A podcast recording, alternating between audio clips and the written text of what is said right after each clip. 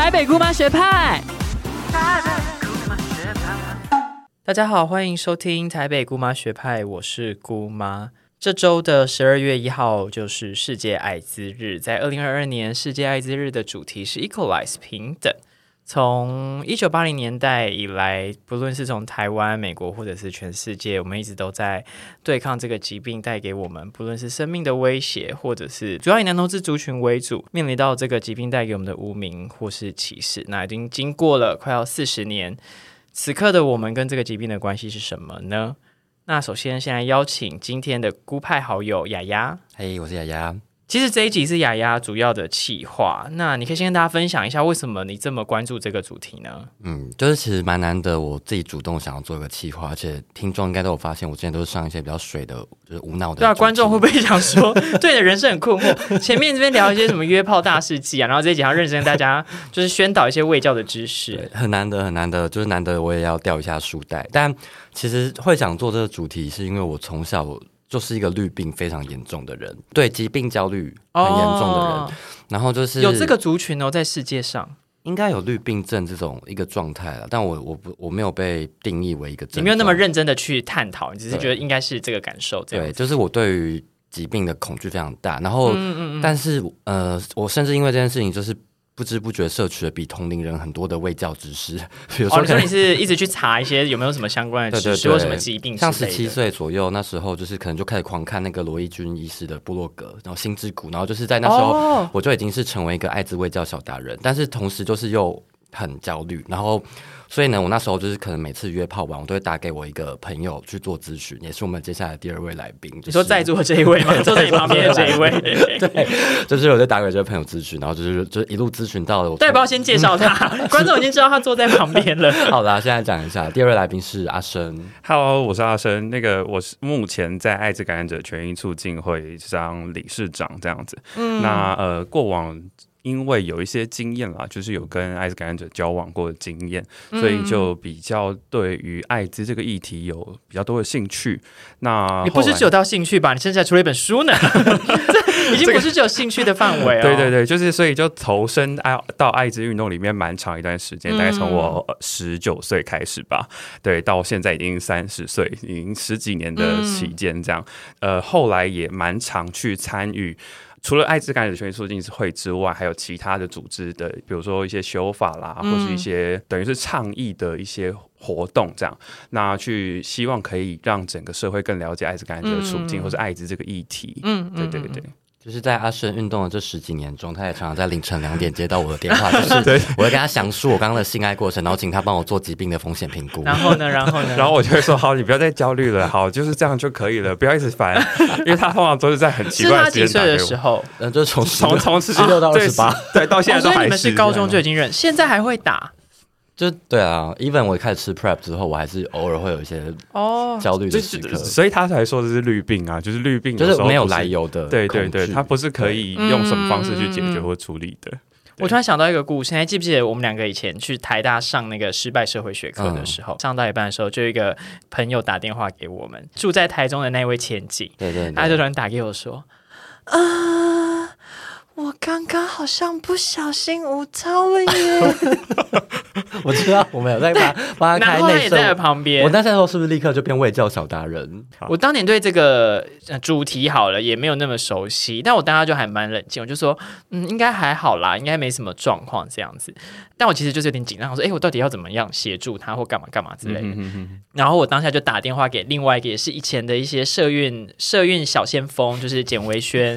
女士，她应该被称呼。出来吧，很常被曝光，然后跟他就是询问能怎么办。但他那时候也是蛮冷静的，就跟我们说，其实也不用太过度紧张，因为一定要到一定的病毒量或怎样，其实要很特定的状态下是开会有感染的风险。然后后来他就给的建议就是，如果你真的有疑虑，你就是去医院咨询啊，或者像同志热线协会也有一些资源嘛，这样子。他那时候打给我最常咨询，然后我就最常叫做的一件事情就是去吃 PEP。就是不是是事后的，对对？对事后的药这样子，他如果真的很感觉到很焦虑的话，虽然说每次我听完他的叙述或者描述过程里，就是好像都超不，我都觉得他超超级没有风险，或者说真的还好，没有什么问题。嗯但是因为他实在是太过于焦虑，所以我就会叫他干脆去吃 PEP 比较快。但我都没有去吃，因为很贵，很所以我后来就是多贵多贵，跟观众分一享一下。吗？差不多八千到一万多。我那个年小时候可能要一万六到两哦万，现在应该有一在便宜颗吗？它是一个疗疗程？一个疗程大概疗程吃二十八天吧。对二十对二十多哦，天那，听起来三到四周那可是 Prep 是公费补助对不对？还是我记错了？现在也可以有一些买，有一些管道可以取得啦，就是比较你你便宜如果有想要的话，你可以去台湾的一些指定医院去看诊。那看完诊之后，你可以就是它会依据你的需求评估是否可以提供给你对对。那台湾有公费的，也有你可以从国外买过来的。嗯嗯嗯对嗯对对对对，有一些管道。因为像我个人现在就是我今年就有参加台大的那个公费 prep 的计划，哦，我知道这个。然后同时就是。呃，我我我筛检的频率已经变成每周一个月，就我每周会设一天有个闹钟是记得去筛检，嗯然后因为好就是鄙人就是大学就是念三类组，就是嗯。想说有些生物类的小知识，但嗯。就是我想做这集的一个原因，就是 even 在这么多的情况之下，我还是没有办法去就是克服这个焦虑，这也是我很想跟大家聊的这个原因。所以是因为你呃会一直有所谓比较高风险的性行为吗？还是为什么？还是你真的只纯粹是因为有一个焦虑在？呃，当当都都有同，时也有高风险的性行为 你好像不是只有高风险的性行为，还有很多高风险的行为。行为不好意思跟观众分享太多。好了，我们回到我们的正题好了。所以你觉得为什么？因为你你其实甚至比我们可能呃，因为你是读三类嘛，嗯所以你其实不是不只有从小在未教上知识的自己的主动去了解，那你本身就读的科系，或你也会给你蛮多的知识的，你可能是比我们都还要。呃，相对有这类型事情的了解，为什么你觉得你还是会那么的焦虑？嗯，我我觉得这个焦虑一直都来，不是来自于那个疾病的病理本身本身，就是一定是被它被污名化一个过程。嗯嗯嗯我觉得焦虑这件事情一直都是一个，它不是可以完全靠知识，或是它不是可以完全可以靠理解就可以完全化解的一件事情。嗯嗯嗯嗯它可能是很就是 emotional，他就是嗯我不知道为什么我会恐惧这件事情。嗯你就算把所有的呃知能都跟他讲，他都理解这一切的运作过程是什么，但是对于这这个疾病的焦虑或是恐惧，不会因为你知道这些事情而完全化解。嗯那比如说，因为我们在医学上面，我们常常说，就是我们机会非常非常小，小到你可以忽略。嗯但是有些人就会在那个机会非常非常小的这个字眼上面去，觉得那就是有机会。，对对对，所以他就会放大那个东西，会觉得那我会不会就是那个就是可能千分之一个带赛的人？嗯对对对，所以有时候呃，疾病焦虑这件事情不完全可以靠资讯化解，大家更可能需要靠一些，比如说你看到有。有一些人的例子，或者说你看到身旁的朋友，他经历了什么样的情况，那才有可能真的慢慢在一段时间之后去化解那个焦虑或者情绪的。而且我觉得除了这个很个人层面问题，其实也真的跟整个社会怎么样看待这件事情有关系嘛。像雅之前是不是有做过一个小报道，稍微去理解一下？其实呃，早年一九八零年代艾滋刚被发现，其实媒体上就。一直有一些呃污名化或者歧视性的报道，对不对？嗯，第一个是就是一开始这个疾病被发现的时候，就是早年的《纽约时报》称此病为同性恋相关免疫缺乏症候群。要唠一下这个英文？来，姑妈念。gay related immune deficiency greed。Anyway，它中文就是同性恋相关免疫对，缺乏症候不是后天免疫缺乏，它直接就是说这是一个 gay related 的疾病。然后小时候对，刚刚有提到说，我刚好大学的时候做过一些采访，然后在一九八零年代 HIV 就是 AIDS 爆发的时候，那、嗯那时候的男同志社群，他们就是会想要。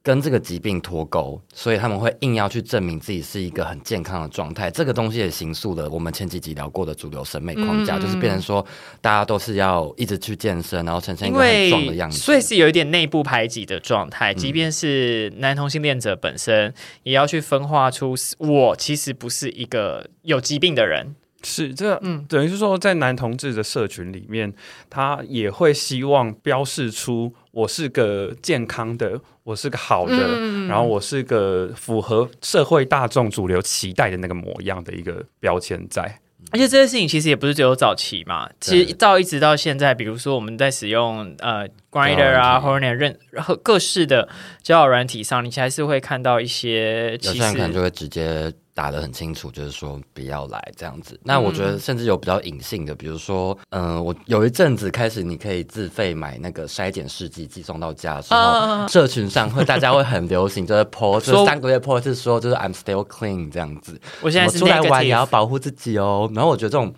过度强调自己很健康的意向，它其实也是一种隐性的在强化这个概念。可为什么会觉得这是听起来是不对的行为？因为他就不就是跟大家说，对啊，我现在是健康的，我是没有生病的，我可以呃有性行为，但相对没有风险。为什么这个行为会觉得是其实是带有歧视的意味？就我打一个岔，就是我今年在做呃台大的公费 prep 的时候，他会先帮我做一个七合一的性病筛检，嗯，然后最让我意外的事情是我发现，就是我有 C 肝的抗体，这件事情就代表说我得过 C 肝，但是 C 肝也是一个透过性传播的疾病，所以就是在我人生过去的某一个关系或是泡里面，我可能就被传染了，但我后来有有再去就进一步检查，然后就是。他证明说，虽然我有抗体，可是我没有病毒，所以我才可以去拿到那个公费的 prep。因为如果你有就是一些肝肝脏疾病的话，你他就要必须是治疗了嘛，而不是只是用预防性投药。prep 是预防性的投药。但我当下就很讶异，就是我知道我得过 C 肝的时候，我其实没有什么感觉。我从小就是绿病，好，可能 even 有点到恐艾的程度，然后到很严重。恐艾是什么？是艾滋恐惧艾滋。对哦。然后，可是我知道我得过 C 肝之后，我就是我没有什么感觉，就是居然觉得，呃，我竟然得过了，这样。我怎么得过了？然后就就没事。可它是一个会痊愈的吗？C 肝？嗯，算目前好像可以痊愈。可以啦，但是它它不也也不算是痊愈，就是你还是可能会有。呃，C 肝病毒在你的身体里面，但是它确实是会有，因为有抗体或是有身体运作的机制，会把它让你不会呈现出那个症状。对对对对对对对。突然就觉得说，是不是因为艾滋或者 HIV 跟性的污名连接的很深？嗯，所以即便是在透过性传播或是相同的慢性疾病上面，一个我就没那么怕，那另一个我就让我觉得好，就是很是一个很庞大的的恐惧。我觉得回应到那个刚刚姑妈那个问的那个问题，就是呃。如果去在教软体上面写 "I'm clean" 这件事情，它到底意味着什么？嗯，其实就是猜他在区分你跟我之间是不同的。他我不是这样的人，我不是谁，嗯，我不是那一个被社会大众不期待的身体。对，所以其实这种标示，或是他虽然说不是说别人怎么样，但是他说我不是那一个社群里面的人。其实它背后有一个隐喻在，就是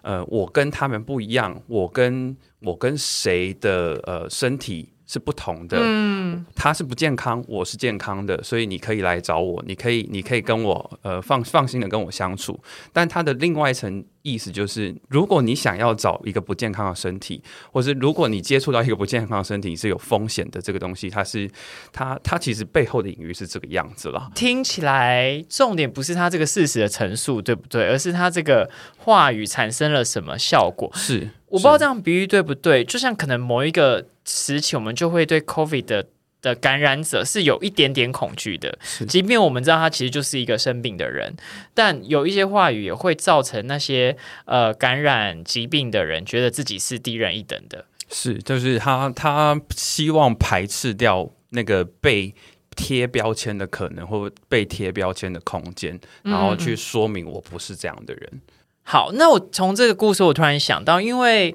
其实早期当艾滋在台湾发生，然后开始呃卫生署有一些政策的时候，比如说呃张博雅或吕秀莲等人都有对呃疾病有一些歧视性的发言，我想我们就不多提了，因为我多数的观众你去。搜寻那个新闻都会知道，他的语言里面是有很深的歧视跟对疾病的误解。但最近在二零一七年的时候，赖金特曾经呃有提过说，艾滋病的主因不是针头，而是男同性恋。那他说他这讲这件事情，其实只是他只是在陈述一个事实，却遭到许多人的非议，觉得他这样讲是不对的。想问问看阿生的意见，说为什么会觉得他这样是真是真的不对的吗？他如果只是想要产阐述一个事实的话，我先还原一下赖清德当初在说说的时候，他实际上说的那个内容是什么？就他说艾滋病的主因不是针头，而是男同性恋。然后他有另外一句话是，那个是统计数字。那过去艾滋病原因最多是烟毒患者。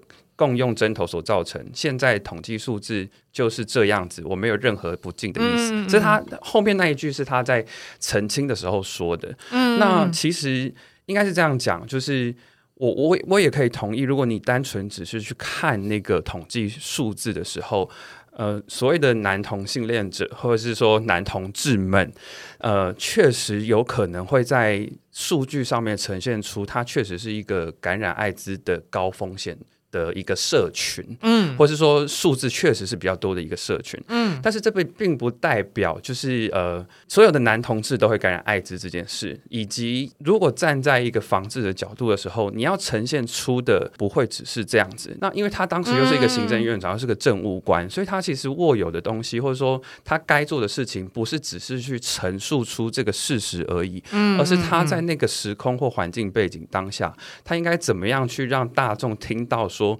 艾滋感染者跟男同志之间的关系是什么？然后这个这个社群男同志社群可能真的，比如说在性性上面的态度比较开放，但是那是长久以来的文化的的一个呃养成，或者说一个很有它文化特色的背景的存在。那你如果没有把这些东西讲得很清楚，只把所谓的男同志跟艾滋感染者挂钩在一起的时候，就是听到这句话的大众都会把。所谓的男同志跟艾滋感染者完全的牵连在一起，而且也不是只是因为他讲了这句话把男同志族群跟艾滋病牵连在一起，而是从一九八零年代到现在，是各式的媒体就一直不停的在加强两者之间的连接。对，那他今天作为一个国家最高的呃行政首长，他又讲了这一句话，他本身掌握的话语权就又会让大家更持续的。加深这两者之间的，等于是把一直以来对于男同志跟艾滋。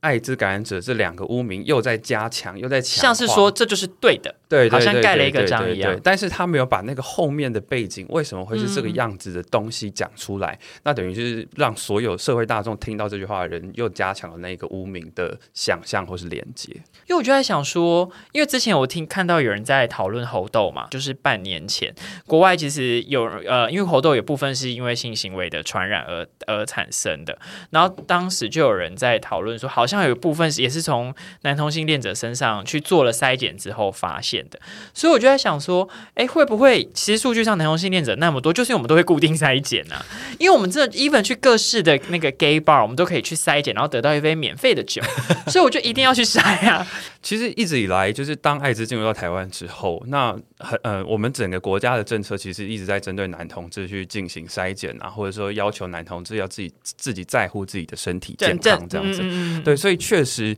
呃，你说是不是异性恋就一定比较少感染者？可能未就是回应运生刚刚讲的，因为就是 even 在三温暖，甚至在福和福和桥下这种野裸圣地，都会。和四号公园这种就是会有人做色色的事情的地方，都会有筛检的摊子。可是，在林森北有筛检的摊子吗？没没有。你说在四号公园，就大家正在野裸的时候，旁边会有摊子，就是福和桥会固定会有筛检摊位。你你如果你如果去看，就是一些就是台湾的对于艾滋的那个防疫政策，其实他们有把很多所谓男同志会出现的地点给罗列出来，然后就是针对这些地点，他们会去常呃常态性的去设摊或是摆摊在那边，然后希望男同。是可以来筛检啊，来在乎自己的身体健康。了解了解，对，所以其实回到刚刚讲的，就是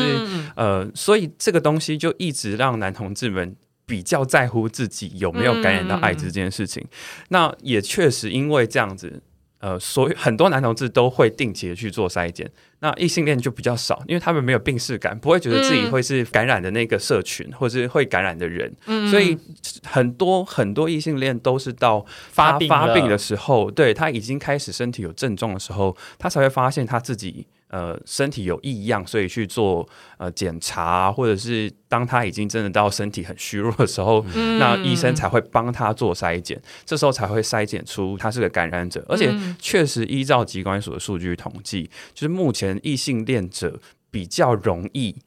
在发病的时候才被筛检出来，嗯才知道他是个感染者这件事情。对，对，而且其实我觉得，可能还是有大多数的人觉得这个疾病还停留在当年，它是没有治疗方式，或可能就非常高死亡率的一个状态。但其实没有嘛，就现在也是有很多，比如说大家一定会刚前面有提到的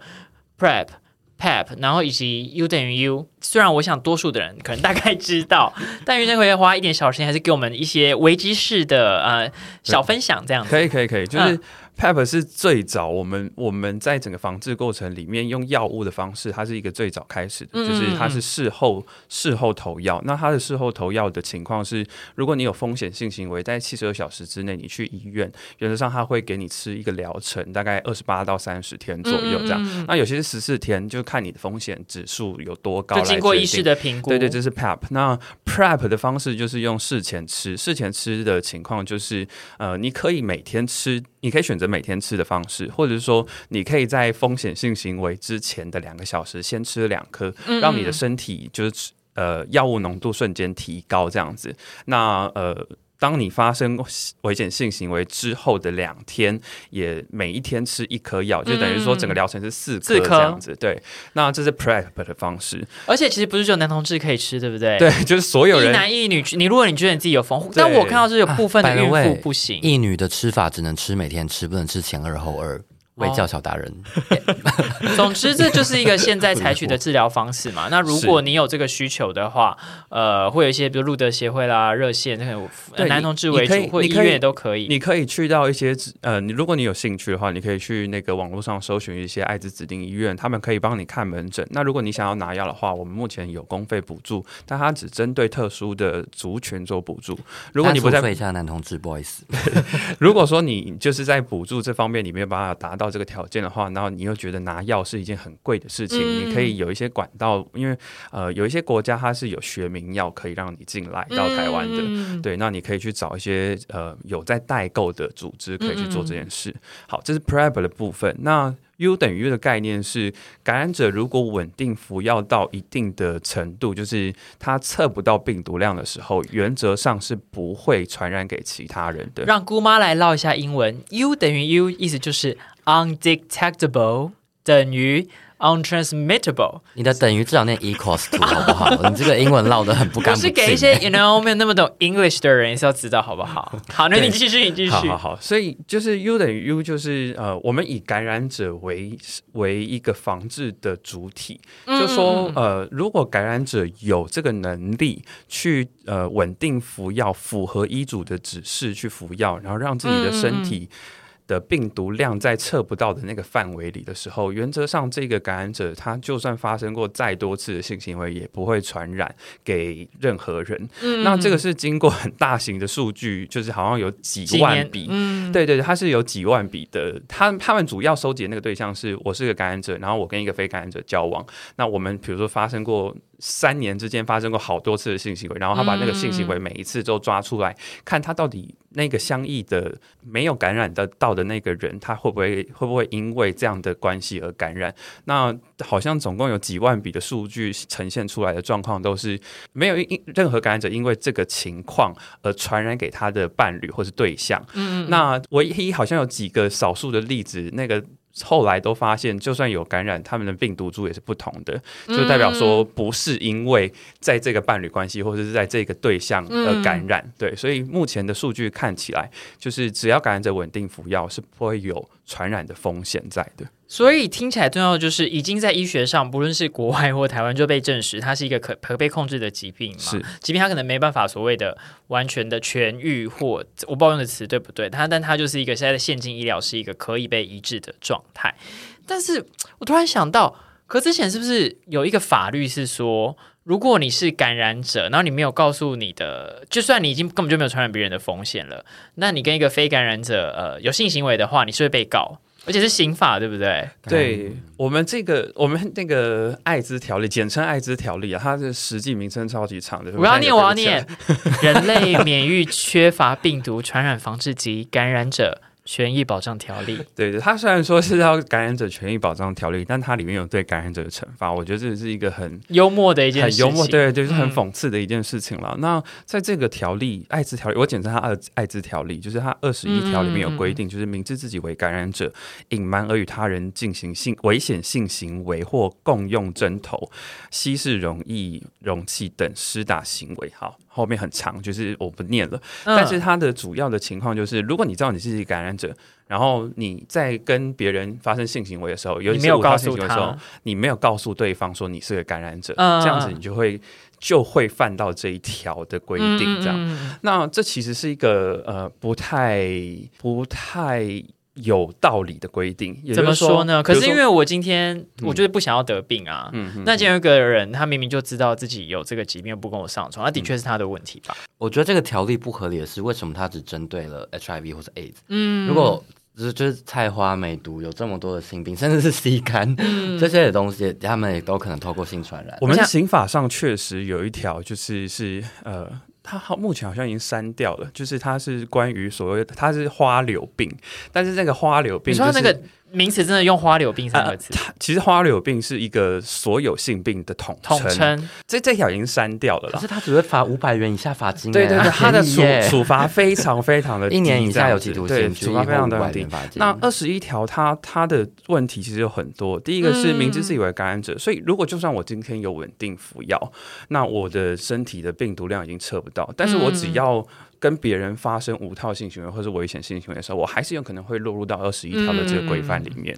虽然说目前因为一些行政规则的修正，所以可能有机会让稳定服药的感染者可以脱免于这一条的规定。对，那另外一个层面是，其实每一个人都应该为自己的身体健康负责任啦，嗯不是对方或是你发生性行为对象所应该为你负责的。所以这一条其实有点像是他在苛责感染者，必须要在每一次的性行为的时候都要告知对方你自己是个感染者。嗯但这对感染者来讲何其容易，就是嗯你怎么可能在发生性行为之前，你就非常大方的表白说我是一个感染者，你愿意跟我发生性行为吗？大部分人听到而且这个不愿意，其实不一定是他不刻意不想让别人知道，这个不愿意可能来自于这个整个社会此刻时空的状态对于感染者的不友善。即便他很想要告诉你、问你，你不想也没有关系，可是他在这个困境之下不一定说得出口。必须要去很细致的看为什么嗯感染者会说不出口这件事情。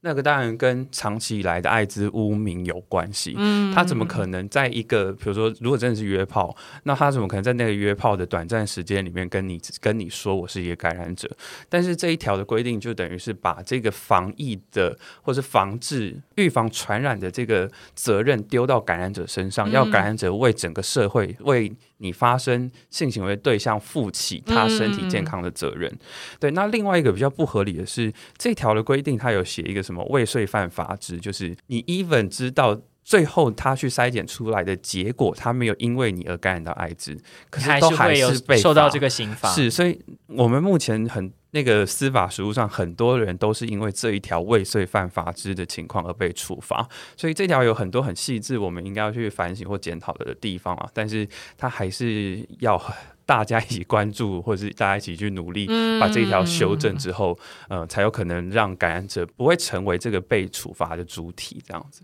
那我突然想到，雅雅，你不是说你很就绿病的状态很严重吗？嗯有这样子一个法律条文，对你来说会不会反而是加分的事情啊？嗯，我我想，因为这样不就代表对方必须一定要告诉你吗？在如果还有现行法律状况之下，好，反正这件事对于我是一个很大的纠葛，因为就是我们作为偏激 gay 跟政治 gay，我们就应该都知道说，我们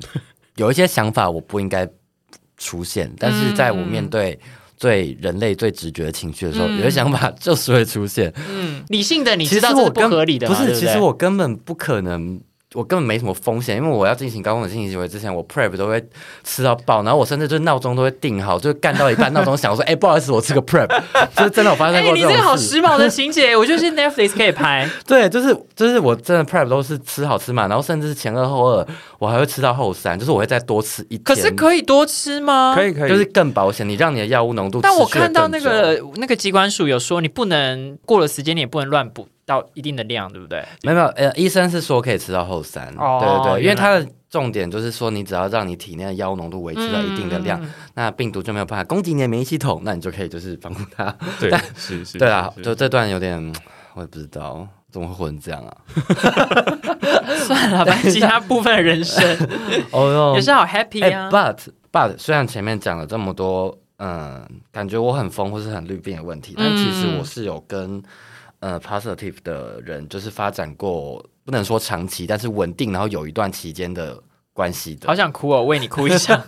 你说不能说长期的部分吗？没有，就是你有一段稳定的关系、啊，不感人吗？也也没有的生命经验，别吵。但是反而让我觉得很吊诡的是，我在那段关系里面，我没有绿病存在，怎么说？为什？么？就是反而在那段关系里面，我没有，我没有担心说，就是这个疾病或这个状态会对我造成什么影响因。为对方也是就是在一直在接受治疗的状态嘛。对他应该也是，也是其实其实我没有我没有特别问诶、但 anyway 就是对啊，我后来也在反思这件事情，所以会不会那个绿病的根源真的就是性污名？因为如果我用一个爱情去包装它，我就不怕了。我也不知道，我有想到，就是也大概一两年前吧，那时候我有一个呃炮友，就是有跟我说他被检测出梅毒，然后他的、嗯。我不知道那个那叫什么，是他的某一个师，各管各管师。对对对对，各管事就跟他说，那你要可能要去通知一下你那个期间内可能有有过性行为的对象，这样。OK，那我就去去那个热线协会做，呃也就是他就是不会只帮你做梅毒嘛，就帮你艾滋什么都会一起帮你做检视。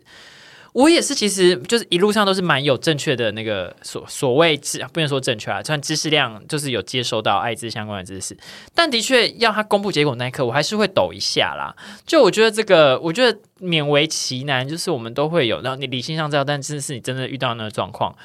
你能怎么面对？我觉得会 sometimes 就是另外一个心情。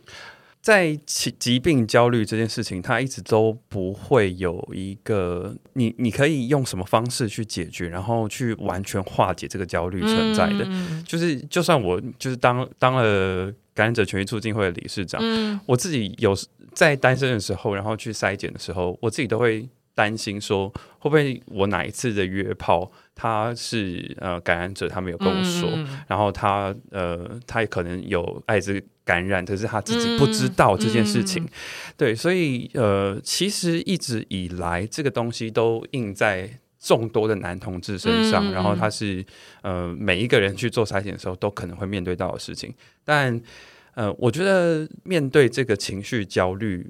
就接受它，就是一直在你的生活之中会不断的出现。我觉得这件事情就反而不要当做是不在，可能还会好一点。对对对那不要一直说服自己，不要去担心它，这个这个东西是不太可能做得到的。说到这件事情，因为呃，阿森是不是其实除了雅雅是有跟感染者有亲密的关系嘛？阿森本身也是有真的是相依伴侣的经验，对不对？也是可能之前大家如果多少认识阿生的话，在媒体上会看到你有一些分享。是，那这部分可不可以跟大家稍微分享一下，作为一个相依伴侣的感觉？好，呃，但是这个必须要先有一些前提的预设，因为在我当初跟感染者一起生活的过程，嗯他的那个背景是。大概是在二零一零年左右的时候的事情，所以是 U 等于 U 还没有那么被唱呃是是是，他 even 是连 prep 这个东西都还还没没有，有的时候？对对，都还没有出来的时候，嗯所以当时的情况比较是，呃，我们几乎能够知道可以预防的方式，只有戴保险套这件事情。嗯对那那时候跟一个感染者一起，等于是说就跟他交往啦。那在相处的过程里面，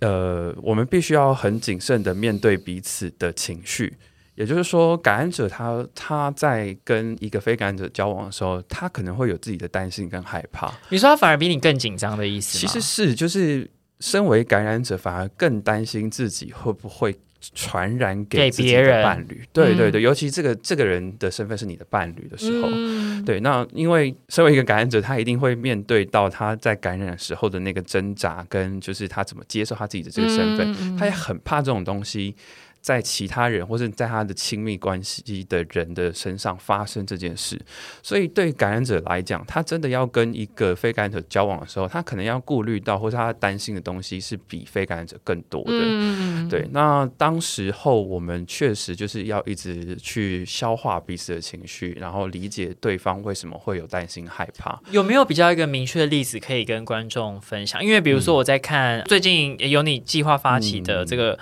爱人的样子》艾滋感染者伴侣亲友访谈故事集，就不乏会看到一些片段，就比如说感染者会呃，even 共识的时候，他会先自己把食物分好。感染者其实自己是更紧张的嘛？那你跟你的伴侣有出现类似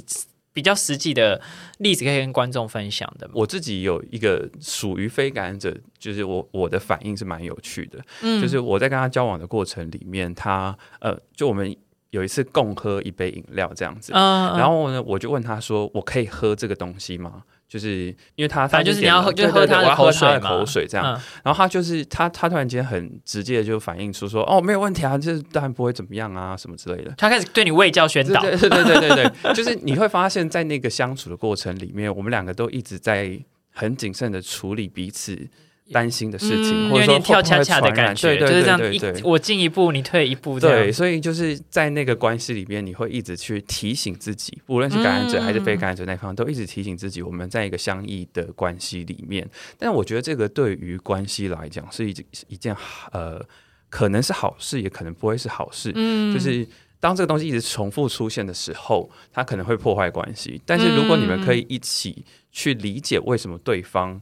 会有这样的情绪，或者说会有这样的呃害怕发生的时候，嗯我觉得能够好好去谈，然后化解彼此心中的有点像是矛盾，或者说嗯担心害怕，我觉得也是促进那个伴侣关系可以成长的一个机会。这样，我看那个访谈集啊，那里面就有提到，我觉得蛮动人的一句话，他说：“艾滋扰乱了我们对亲密关系的理解，但也重建了我们对艾滋的认识。就是呃，我们这个访谈的整个故事好像总共有十四还十六则。”嗯，那我们尽量的去收集不一样的受访者。那虽然说目前我们看到，你如果把有看过书的话，你大概可以知道说，我们大部分的受访者还是属于呃男同志这个社群为大宗。嗯那在里面里面里面还有包含了像呃妈妈的这种角色，嗯或是姐妹，或者是好朋友，或者是艾滋各管师，或是社工师这样。那在大多数的伴侣关系里面，艾滋其实开启了一个伴侣之间可以对话的一个空间。嗯因为在这个疾病在关系里面的作用，会让彼此更更需要去对话或是理解彼此。所以在我们的故事里面，你其实可以看到蛮多蛮多对伴侣他的回应，都是最后的最后对于这个关系的回应会是说，呃，艾滋对他们来讲，其实可能更促进他们的关系。嗯对那我们在整个故事集里面，呃，收集了很多不一样的伴侣关系的形态，比如说像多人的也有，我们可以看见艾滋在这个这些关系里面的运作。那我们也可以看见，其实艾滋可能在这个伴侣关系里面，或者说这个亲子关系里面，它只是其中一个议题。嗯他怎么样去反映出这些关系？他们平常日常日常生活里面，他们怎么面对各式各样的问题的时候的一个、一个方式，这样子。对，哎，我想问一题是，你先跟这位相异伴侣的关系已经算是结束了吗？还是对对对，是是是。因为我看从这个故事起，跟我们可能多多少少一路从呃很多谈谈论同志的影集啊、电影啊或书籍，都会看到一件事情是，呃，相依伴侣里面未感染者这一位，当他真正在关系当中，就他自己，他觉得他不是因为这个疾病这件事情，而是整个关系的相处，然后很想跟对方结束的时候，他很常不知道该怎么跟对方说他要分手。因为他很怕对方会觉得，呃，他是因为这个疾病而抛弃他，跟对方好像有的时候分手之后也会觉得是因为这个疾病被抛弃。那这题你当初怎么理解？怎么处理？雅雅是一直举手，是有话要说我是不是在想，对，因为我当初有 你跟你那个呃呃，对对，那个也是相相依伴侣的经验的时候，我我那时候结束的时候，我就尝试想跟他说，就是嗯，你我很谢谢你就是跟我坦诚这一切，因为其实他可以不用讲的。我的观念其实是，我觉得哦，你是在恋爱过程中他才跟你分享这件事情，嗯，他他有告知，但就结束的时候，我我那时候本来是想跟他就是走一个 peaceful 的路线，就我跟他说我很谢谢你，你跟我坦白这件事情，然后就是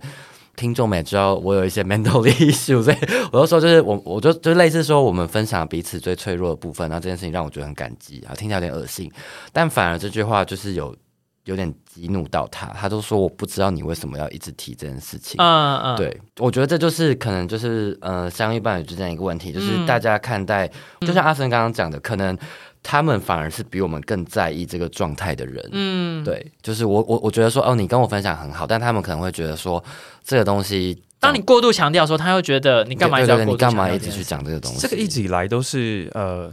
感染者他在。虽然说他感染了，可是他对于艾滋的想象，或是爱对于艾滋的理解，其实未必会真的是因为他成为一个感染者，他就完完全全可以掌握这个疾病可能在每个人的心中可能的作用，或者是他他未必会真的理解艾滋是怎么样的一回事。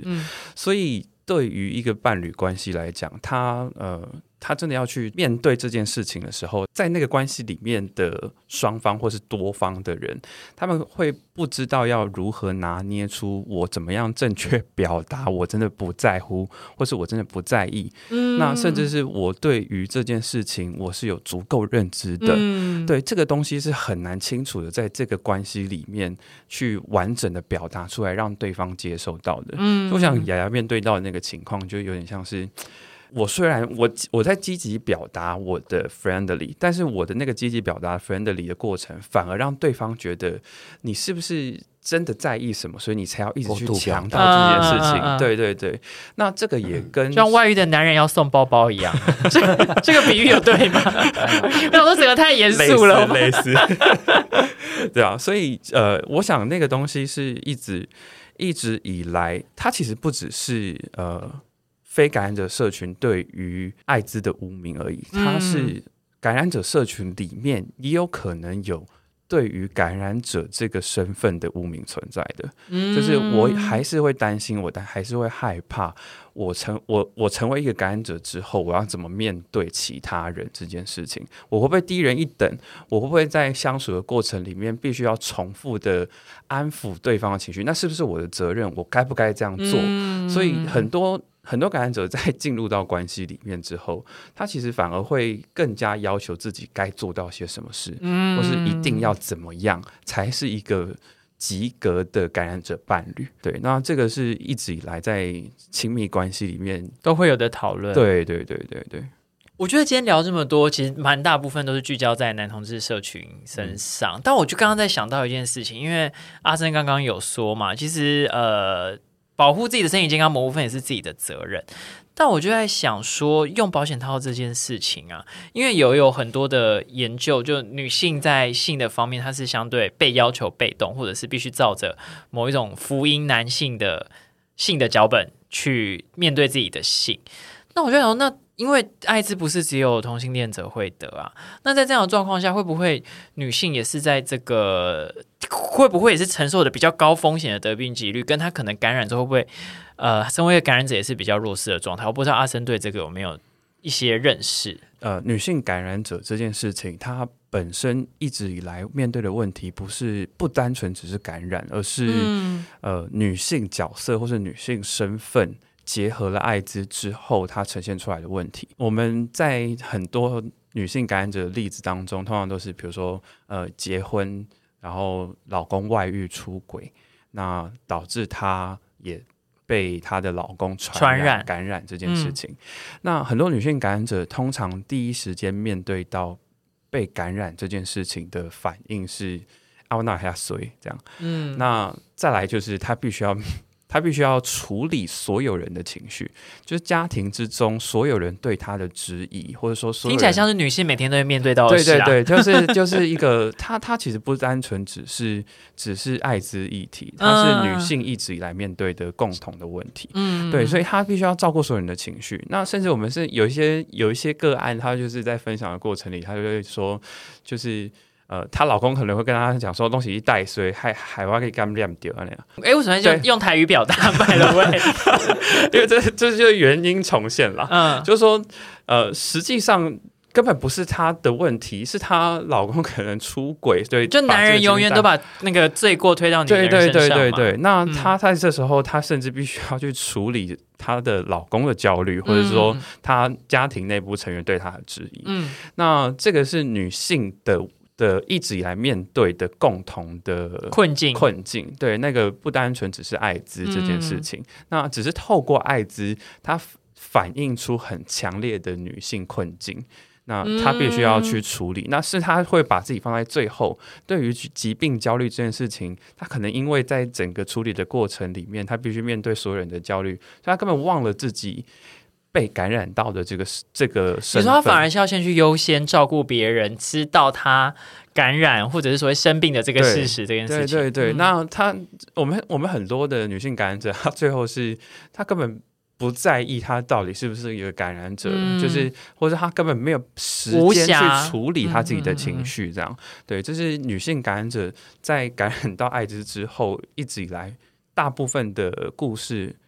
呈现出来的状况，对。我在看那个爱人的样子，艾滋感染者伴侣亲友访谈故事集的，我觉得最有趣的事情，也不能说有趣，他就明就是开宗明义就告诉你，就我们之前对于呃这个疾病的认识，或是感染者的认识，都是感染者个人嘛。但这个故事集里面，比较多数都是在提在他身边的人该怎么办，不是只有所谓的相依伴侣嘛，或者你他的家人啊，或你的朋友，然后或者是你是一个照顾者，或者你是在医疗现场第一线的。呃，不如是医生或者是护理师，他们的心情或状态是什么？那最后在这边，阿生还有没有什么这个书里面有趣的故事想跟大家再分享一下的？有有几个小点跟大家说，就是第一个是我们在决定这本书的名字的时候啊，其实是。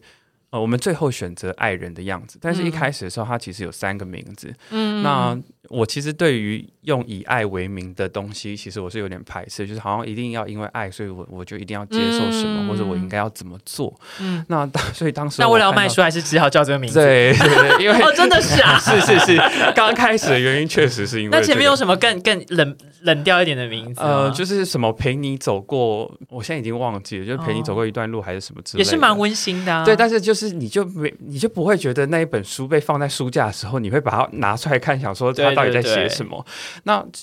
我最后还是说服自己接受爱人的样子的这个原因，是因为我觉得谈爱这件事情的时候，就是爱可能是正面，可能是负面，可能是勒索的，可能是就是很不健康。如同我们频道一直的立场，对爱爱是相同的这件事，都觉得蛮烦的。对对对，爱 怎么可能相同呢？你你在每一段关系里面谈到爱的时候，它就是会有可能会有好的样子的呈现，也有可能会有极极度让你觉得烦的事情呈现嘛。所以最后我们选择我我自己个人会选择爱人的样。样子的原因，就是因为这个原因，我觉得。当我们在这个关系里面面对到爱字，或者是我们谈爱的时候，其实它可能是正向，可能是负向的，它可能有各式各样的情绪存在，但它都可能都是一种爱的表现。对，它可能都是一种爱的表现。我们怎么样在关系里面处理一个议题，处理爱字这件事情？那这本书在写的过程，我们刚好横跨了一个时段，就是